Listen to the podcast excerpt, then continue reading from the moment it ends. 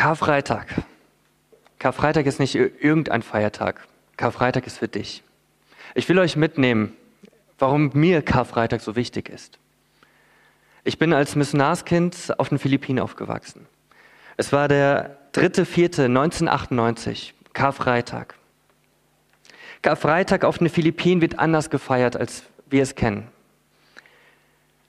An dem Tag waren es weit über 40 Grad im Schatten.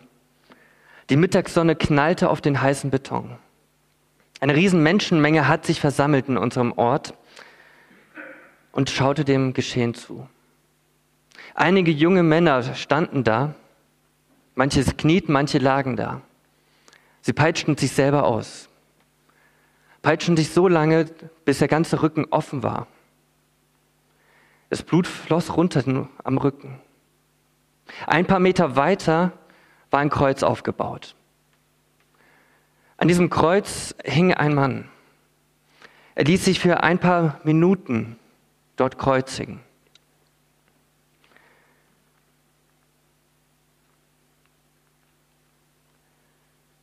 Er ließ sich kreuzigen, sie ließen sich auspeitschen und das alles, um Gott zu gefallen. Sie hofften durch ihre Taten, durch das, dass sie Jesu Leiden nachahmen, dass sie Gott mehr gefallen würden, dass sie Glück bekommen in der Familie, Glück im Leben, Glück in Beziehungen, im Geschäft, Glück im Lotto und endlich das große Geld machen. Sie haben aber nicht verstanden, was Karfreitag wirklich bedeutet. Sie haben nicht verstanden, worum es an Karfreitag wirklich ging. Und manche von denen machen das 15 Jahre hintereinander. Und ich will dich heute Morgen fragen, hast du verstanden, hast du wirklich verstanden, was Karfreitag mit dir zu tun hat? Was an Karfreitag wirklich geschehen ist? Karfreitag ist für dich. Hilma hat uns gerade aus der Bibel vorgelesen, was an Karfreitag geschehen ist. Jesus Christus, Jesus, der in der Bibel ist, wird gekreuzigt. Er wird, wie die auf den Philippinen machen, er wurde ausgeschlagen, gepeitscht, dass der Rücken offen war. Das ist keine schöne, es war nicht nur einfach ein paar Seitenhiebe, sondern es war hässlich. Es war blutig. Und jetzt hängt er am Kreuz, gekreuzigt, mit Händen und Füßen durchbohrt.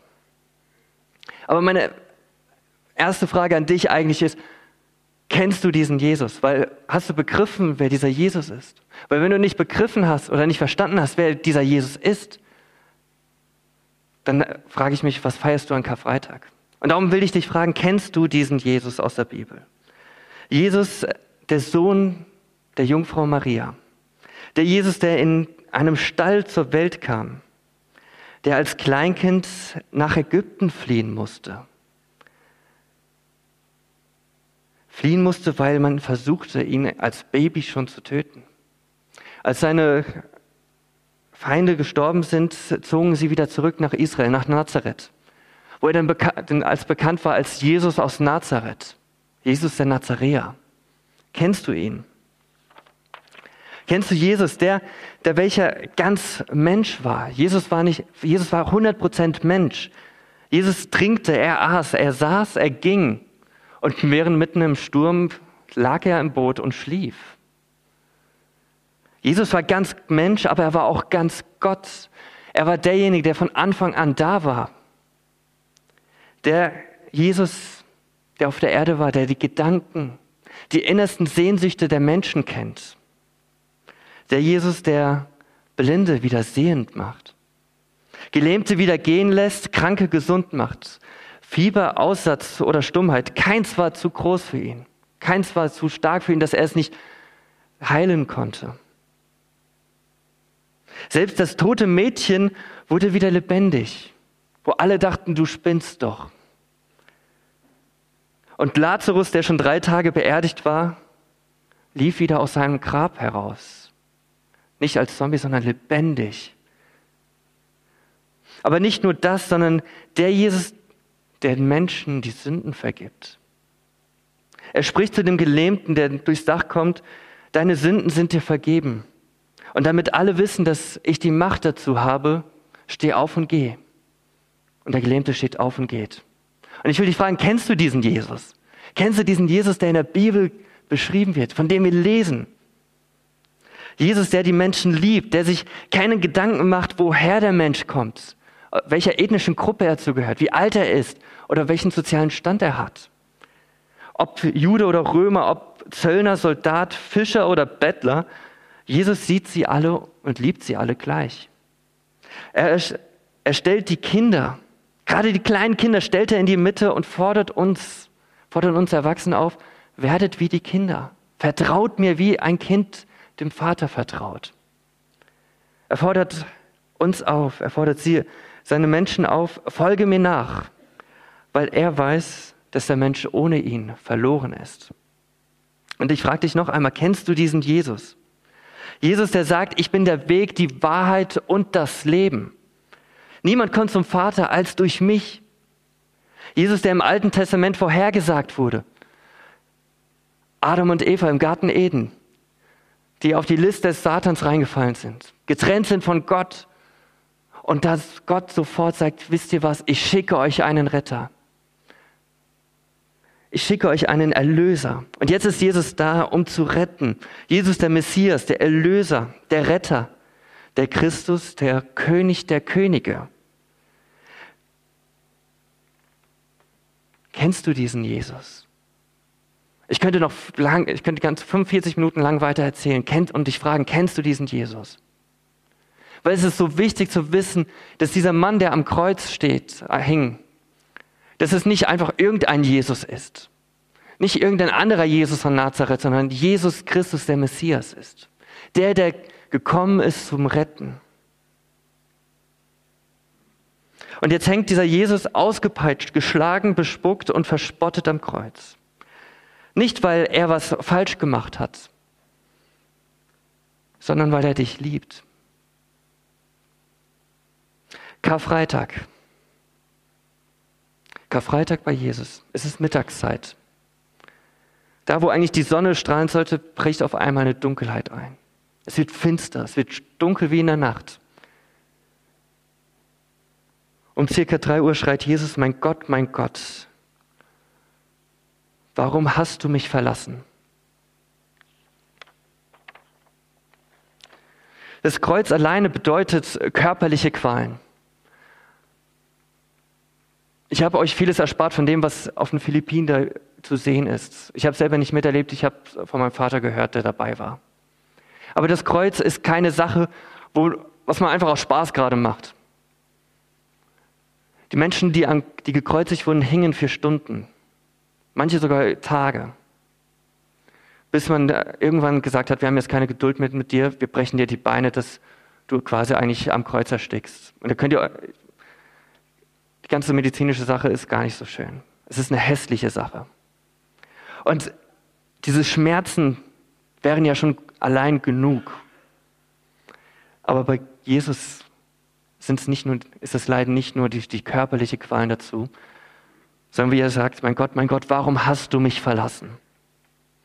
Jesus, der am Kreuz hängt, ist plötzlich verlassen vom Vater von seinem himmlischen Vater, von Gott, derjenige, mit dem er immer in enger Beziehung war.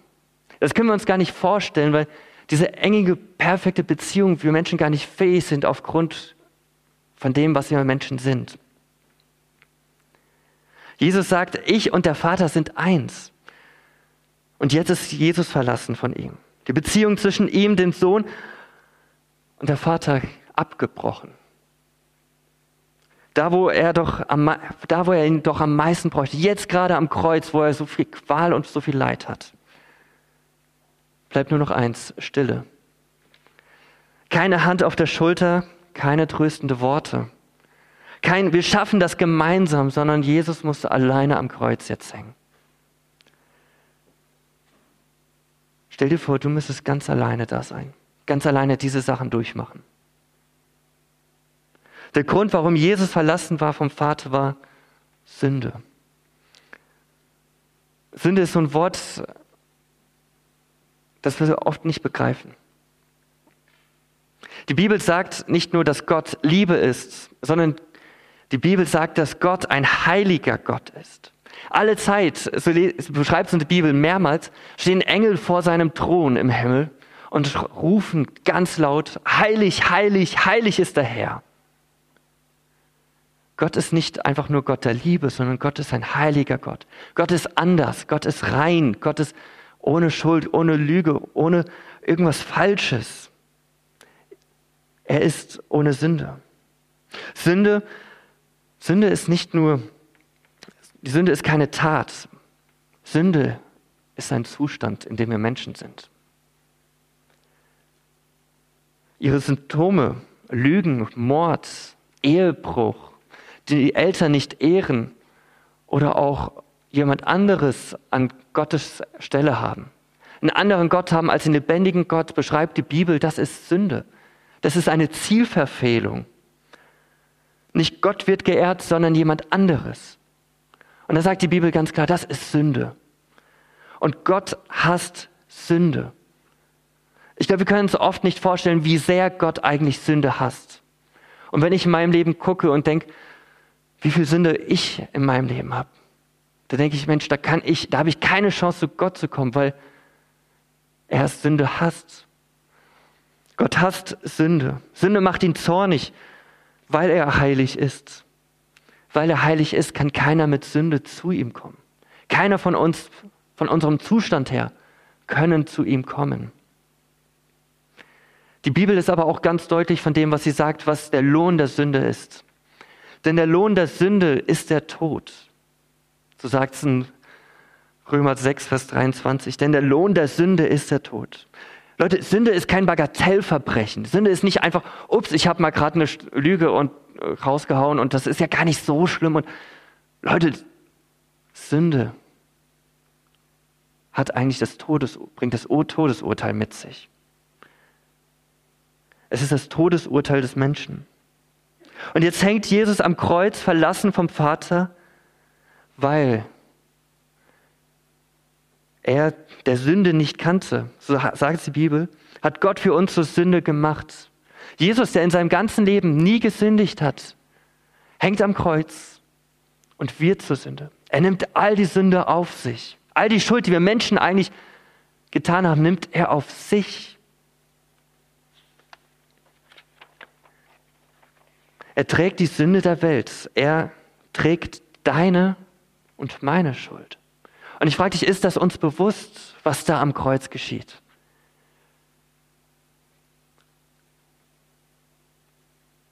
Unsere Schuld nahm er auf sich. Darum hat Karfreitag 2021, heute Karfreitag, auch ganz konkret mit dir und mit mir zu tun. Weil es uns erinnert, dass Jesus für unsere Schuld gestorben ist dass Jesus unsere Schuld auf sich nahm. Ja, du und ich, wir sind der Grund dafür. Und das Ganze wozu? Warum nimmt Jesus die Schuld auf sich? Damit wir leben können. Damit wir frei sein können. Damit wir das tun können, wozu wir eigentlich bestimmt sind. Was Gott ganz am Anfang von, im Garten Eden gemacht hat. Er hat die Menschen geschaffen, in einer Beziehung mit ihm zu sein. Gemeinschaft mit ihnen zu haben.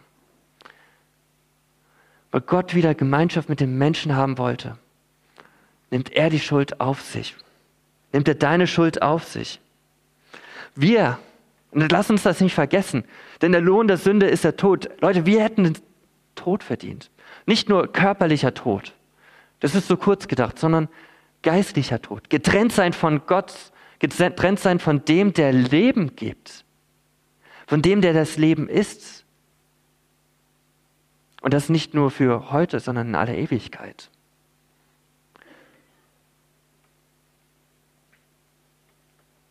Jesus nimmt die Sünde auf sich, damit wir leben können. Jesus gibt sein Leben als Lösegeld für uns. Er bezahlt für uns. Wir hätten den Tod verdient, aber Jesus hat dafür bezahlt an unserer Stadt. Es gibt nämlich nur einen Gott und es gibt auch nur einen Vermittler zwischen Gott und den Menschen, den, der selbst ein Mensch geworden ist, Jesus Christus. Er hat sein Leben als Lösegeld für alle gegeben. Jesus wurde zur Sünde. Er nahm den Zorn Gottes auf sich. Es reicht nicht einfach nur die zu denken, Gott leidet allein durch die körperlichen Qualen. Die Verlassenheit oder jetzt auf einmal, dass er mit Sünde zu tun hat. Nein, dass er die Sünde ist, sondern er trägt noch den Zorn Gottes. Wir hätten den Zorn Gottes verdient. Ja, die Bibel sagt, Gott ist ein Gott der Liebe, aber er ist auch ein heiliger Gott. Und daran müssen wir denken. Das dürfen wir nicht einfach ausklammern, wenn wir von Jesus reden, von Gott reden. Er hasst Sünde und wir können dankbar sein, dass Gott seinen Zorn auf Sünde aufgespart hat und sie an Jesus ausließ. Jesus nahm sie auf sich, er gab sein Leben für uns. Und darum schreit Jesus am Kreuz, mein Gott, mein Gott, warum hast du mich verlassen? Jesus nimmt deine Schuld auf sich, deine, die du getan hast in der Vergangenheit, deine, die du heute tust in der Gegenwart, aber auch deine, die du noch tun wirst, von denen wir keine Ahnung haben. Jesus ist für all deine Schuld gestorben.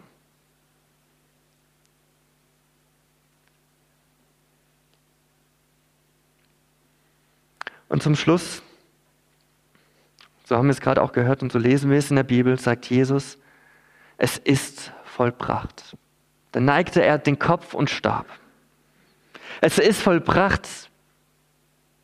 Worte der Hoffnung, Worte der Freude eigentlich, gerade an diesem traurigen Ereignis, an diesem schrecklichen Ereignis.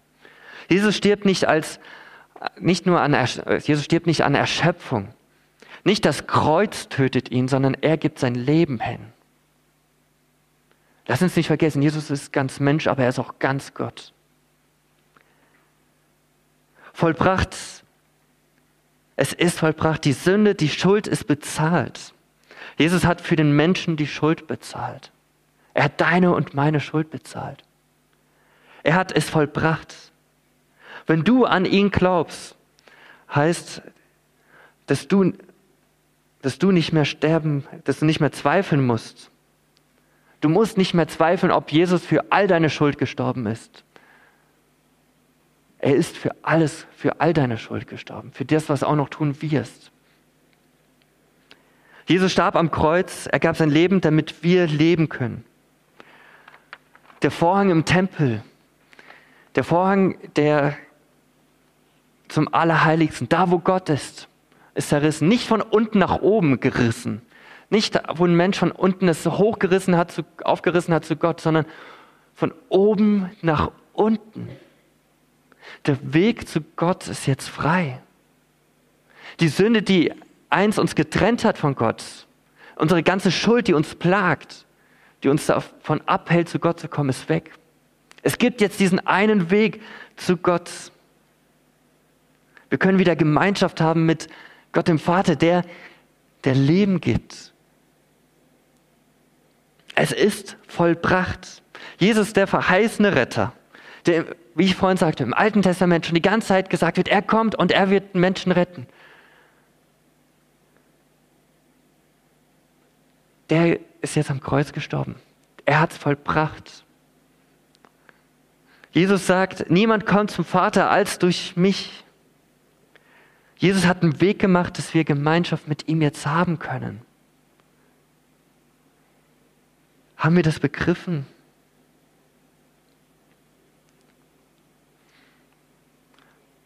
Johannes 3 und Vers 17 und 18. Gott hat seinen Sohn, Jesus Christus, nicht in die Welt gesandt, um sie zu verurteilen, sondern um sie durch ihn zu retten. Wer an ihn glaubt, wird nicht verurteilt. Wer aber nicht glaubt, ist damit schon verurteilt. Denn der, an dessen Namen er nicht glaubt, geglaubt hat, ist Gottes eigener Sohn. Ich finde diese Verse so ermutigend. Weil sie sagen nicht, du musst was tun, du musst nach Jerusalem pilgern, du musst das Leiden durchmachen, was Jesus gemacht hat. Du musst nicht das durchtun, du musst dich nicht erkreuzigen lassen oder irgendwas machen, sondern die Bibel sagt hier ganz klar, das, was du machen musst, um gerettet zu werden, ist Glauben. Nur Glauben. Glauben, das Vertrauen, das sagen, ich vertraue jetzt darauf, dass das, was die Bibel sagt, wahr ist. Ich vertraue darauf, dass Jesus Christus wirklich gestorben ist, dass er wirklich für meine Schuld gestorben ist und dein Leben nach ihm richten. Sagen, Jesus, ich glaube dir, ich vertraue dir, sei du mein Herr, ich will dir nachfolgen. Jesus hat diesen Weg gemacht, den keiner von uns von sich aus machen konnte. Und er fordert uns auf, glaub an mich. Glaube und folge mir nach. Welche Rolle spielt Karfreitag in deinem Leben? Welche Rolle spielt Jesu Sterben in deinem Leben? Und nicht nur das innerlich, was du dazu sagst, sondern wird das auch sichtbar in deinem Leben? Hat das Konsequenzen in deinem Leben, was, wo andere sehen, ja, du glaubst wirklich an Jesus? Und vielleicht sitzt du da und sagst, ey, ganz ehrlich, wenn du ehrlich zu dir bist, diesen Jesus kenne ich eigentlich gar nicht. Ich kenne vielleicht einen anderen Jesus. Oder ich habe noch nie begriffen, was Jesus mit dem Kreuz zu tun hat. Du hast dein Vertrauen noch nicht ganz auf ihn gesetzt.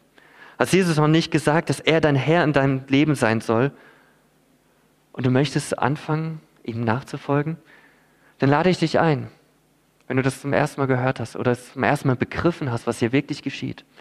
Wir werden gleich Abendmahl feiern. Wir wollen das draußen vor den Kreuzen tun und ich lade dich ein, komm auf mich zu. Bevor du da am Abendmahl teilnehmen willst, komm auf mich zu, lass uns zusammen reden, lass uns zusammen beten und ich will dir zeigen den Weg zu Jesus. Für euch, und ich kenne euch, kenne ja einige von euch und ich weiß, ihr seid Nachfolger Jesu. Aber ich weiß, dass es oft in unserem Leben ein Hoch und Runtergehen ist. Und es kann sein, dass du merkst, hey, ich bin gerade ganz unten.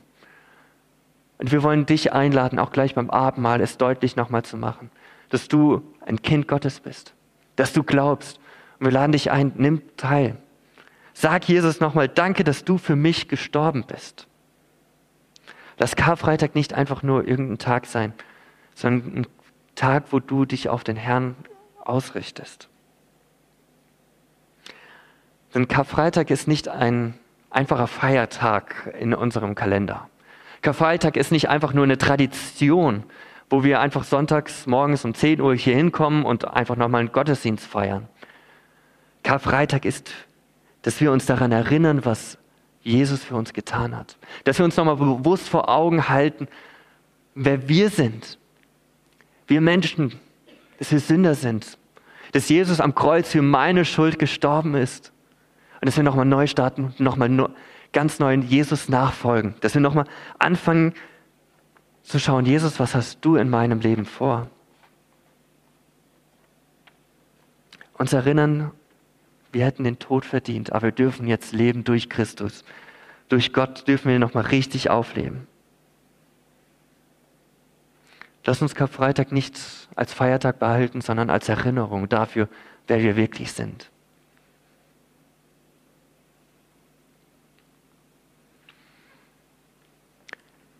Es waren nicht diese Ereignisse, die ihr hier seht, die den 3. 4, 3. April 1998 bei mir so in Erinnerung gelassen haben.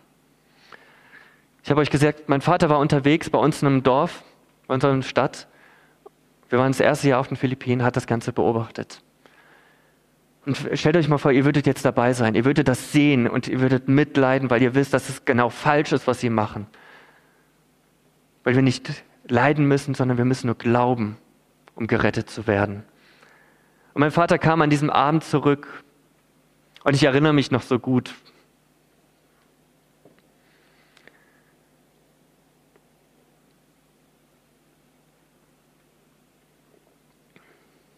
Er saß bei uns am Tisch, mega frustriert. Und mein Dad, äh, der hat manchmal so ein paar cholerische Aspekte mit dabei und da haben wir alle gemerkt, äh, das, das hat nicht einfach locker gelassen. Und ich weiß noch, wo er sagte an den Tisch, ich bin so dankbar, dass Gott für mich gestorben ist. Entschuldigung. Der merkte, Karfreitag ist nicht einfach nur ein Feiertag für mich, das hat für mich ganz große Bedeutung. Denn er sagte, Jesus hat nochmal betont, Jesus ist für mich gestorben. Und ich bin so dankbar, dass Jesus für mich gestorben ist, dass ich nicht diese Qualen durchmachen muss. Und er sagte, ich freue mich, wenn Jesus heute Abend wiederkommt. Und es war für mich der Moment, wo ich verstanden habe, was das Kreuz mit mir zu tun hat. Und wir sind zusammen in sein Büro gegangen. Es war gegen halb sieben, sieben Uhr. Und ich habe alles noch genau im Kopf. Ich weiß noch, wo der Schreibtisch steht. Ich weiß noch alles ganz genau. Meine Eltern bewundern mich immer dafür. Aber ich weiß noch, wo wir dann neben seinem Schreibtisch uns hingekniet haben. Und ich mein Leben als sechsjähriger Junge. Wie gesagt, bei Jesus macht Alter keinen Unterschied. Ob ein kleines Kind, ob ein junger Erwachsener oder schon im alten, im höheren Alter. Und ich habe mich da hingekniet und ich habe Jesus mein ganzes Leben gegeben. Und ich als sechsjähriger Junge, ja, ich habe vielleicht nicht viel gemacht, aber ich habe erlebt, was es bedeutet, wenn Jesus in einem Leben reinkommt. Ich habe diese Freude verspürt. Ich habe gemerkt, wie diese ganze Last auf einmal abgefallen ist. Ich war frei, ich war wirklich lebendig. Ich bin raus aus dem Büro und ich dachte nur, ey, wenn ich jetzt springe, dann fliege ich gleich durch die Decke. So leicht habe ich mich gefühlt, so gefreut habe ich mich. Ich habe verstanden, was Jesus am Kreuz für mich getan hat. Erinnerst du dich an den Moment, wo du erlebt hast, dass Jesus in dein Leben gekommen ist? Ein Moment tiefer Freude. Der 3. April 98, der Tag, wo ich Jesus nach, angefangen habe, Jesus nachzufolgen. Und ich lade dich ein. Es ist wunderbar. Lass uns nicht vergessen, was er am Kreuz für uns tat. Und ich danke dir, Herr, dass wir, dass du für uns gestorben bist, dass du unsere Schuld auf dich nahmst, dass wir durch dich, allein, dass wir, wenn wir an dich glauben, gerettet sind, dass wir erleben dürfen, was Leben wirklich ist mit dir. Danke, Herr, dass du diesen Weg für uns gemacht hast. Amen.